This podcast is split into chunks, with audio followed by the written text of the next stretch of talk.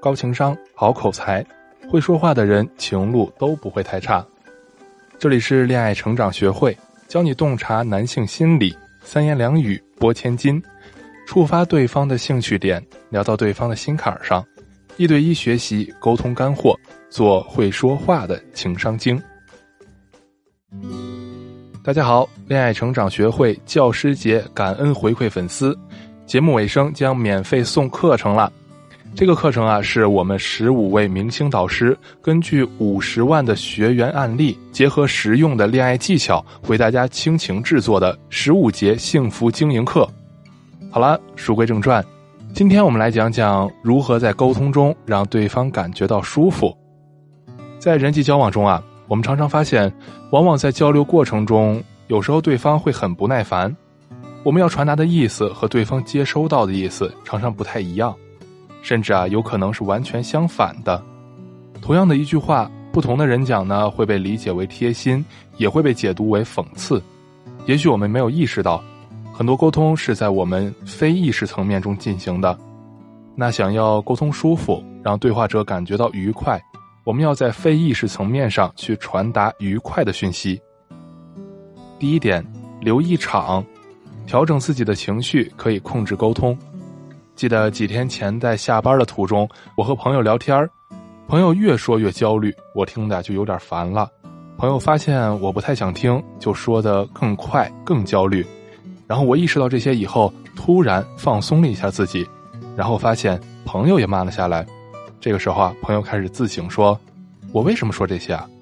所以啊，调整自己的情绪会影响到对方的情绪，从而改变沟通的走向。我曾留意过一件事儿，就是在亲和感的心理状态下，人们最能轻松自在的反应。亲和感是在场与场相吻合的行为中去建立的，如果彼此不配合，是无法建立亲和感的。打个比方说，说话的速度。若是比对方能接受的速度快很多，就不能建立亲和感。或者呀，当人们去用眼睛组织视觉影像的时候，你却谈及感受，这样呢也不能建立相同的场。但是，如果你控制自己声音的节奏，配合他人的呼吸频率、肢体的韵律，和对话者保持一致，你就能够马上的把亲和感建立起来。这其实啊也是催眠的一种概念。通过寻找场的共同点，引导人们逐渐的改变心理状态，而不让他们感觉到突兀。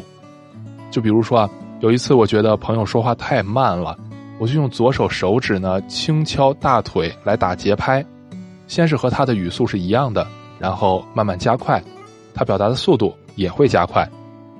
这一方面呢可以契合着对方的场，另一方面呢我也可以借此来诱导人们改变心理状态。所以啊，为啥催眠可以控制人，也是因为这个。那如何建立场和场之间的联系呢？那第二点，不关注内容，关注场的关系。其实据我观察，以前我和圈外朋友的沟通啊，有时候讲一段心理学的理论，气氛就会有点尴尬了。我自己感觉一下呢，我发现我扮演了指导者的身份。那过了一会儿呢，为了平衡，他也发表了一段他自己的人生道理：道生一，一生二，二生三那种。他也成了引导者。我知道我们说的内容不重要了，他不喜欢被人指导。那于是我果断的停止了这样内容的交流，改成说笑话了。还有一次呀，就是跟朋友夫妻俩一起聊天朋友每说一句话呢，他妻子都会插一句，粗暴的反驳他。他不爽，对妻子呢也有情绪。私底下的我呀，就跟朋友说了，你说的每句话他都会反驳你、反对你，这个真的是够郁闷的。不过呀，你说的每句话他都来反对你，可见他多想跟你说话、沟通连接呀，只是方式不太好，可能是他没有找到更好的方式。就这样，朋友释然了。过了一会儿呢，对妻子也很温柔了，他们两个的关系啊，也慢慢的融洽了。著名的心理学家科胡特认为啊。我们每个人的内心关于关系的需求，就如同身体对于空气的需要。和别人建立关系呢，一直是我们沟通的潜在基调，就像是我指导朋友一样。表面上啊，是由于观念的不同、价值观的不同，多说了几句。其实啊，是脑子深处里沟通的自我状态不一样。因为指导就隐含着他不懂，我懂，我指导你的状态。然后呢，对方心里呢就会觉得我很自大，沟通是不平等的，所以总是下意识的产生逆反心理。就好像员工跟老板沟通，老板的说话可能蕴含着隐藏信息。我是这个公司的大哥兼家长，大家都要好好听我的观点。而员工呢，如果不认同这样的隐藏信息，对指导性的交流有潜在的逆反心理，他就会觉得你说话口气也太大了。虽然你是我老板，但是我有表达自己感受的权利啊。于是，两者之间的角色呢，就像是父母对青春期的孩子一样，一方说你要好好听我说话，另一方说我就不想听你说的。于是双方的期待呢，无法得到满意的回复，交流也就充满了冲突和火药味儿。所以啊，我们尽可能多的去识别隐性的语言关系，减少在言语上、关系上的消耗。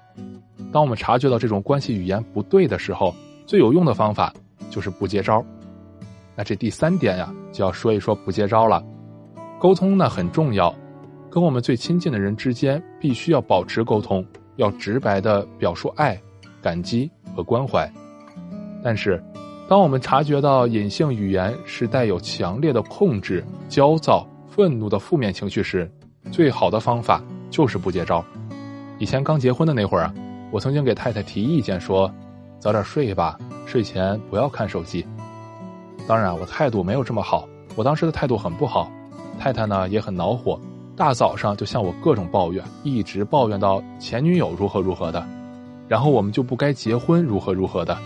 以前我会接话，又觉得自己怎么又搞砸了，或者甚至会想，我真是个笨蛋，看走眼了。但当有一天我学会了宽恕自己，相信自己，不再接别人对我的否定，他说他的抱怨，我慢慢的洗漱，也不回应。洗漱完了呢，他准备再郑重的跟我沟通一下。我预感要谈判的，我一边拉着他的手，一边说：“晚上十点我给你按摩，这样呢你会睡得香一点。”就这样，他就秒变小女人了，什么事儿都没有了。其实啊，我想说的是，我之所以没有去跟他吵，还有能力安抚他，甚至想出办法，其实是因为不接招。有的时候想想，如果你一味的停留在负面的抱怨中，那两个人之间的沟通是非常不愉快的。处理负语言的方法其实有很多，最常见的呢就是倾诉，把这个事情和你委屈的倾诉出去，你就会感觉舒服一点。但实际是，如果你处理事情不够得当，倾诉本身就有可能是导致负语言的传播和扩散的。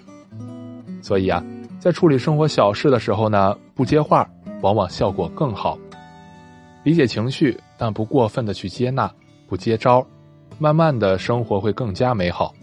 你想知道更多如何让男人产生兴趣的聊天技巧，激发男人和你聊天的欲望吗？添加我的小助理微信“恋爱成长八八八”，教你一招让对方秒回你信息的聊天话术，相信你可以悠然自得的掌握你爱的主动权。当然，我没忘记大家的福利啦，添加我的助理咨询师微信“恋爱成长八八八”，即可免费领取教师节的专属课程哦。小仙女们，如果还有其他的情感问题，也可以在后台留言给我，我会一一回复大家的。好了，那今天就跟大家讲到这儿吧，让我们下次课程再见。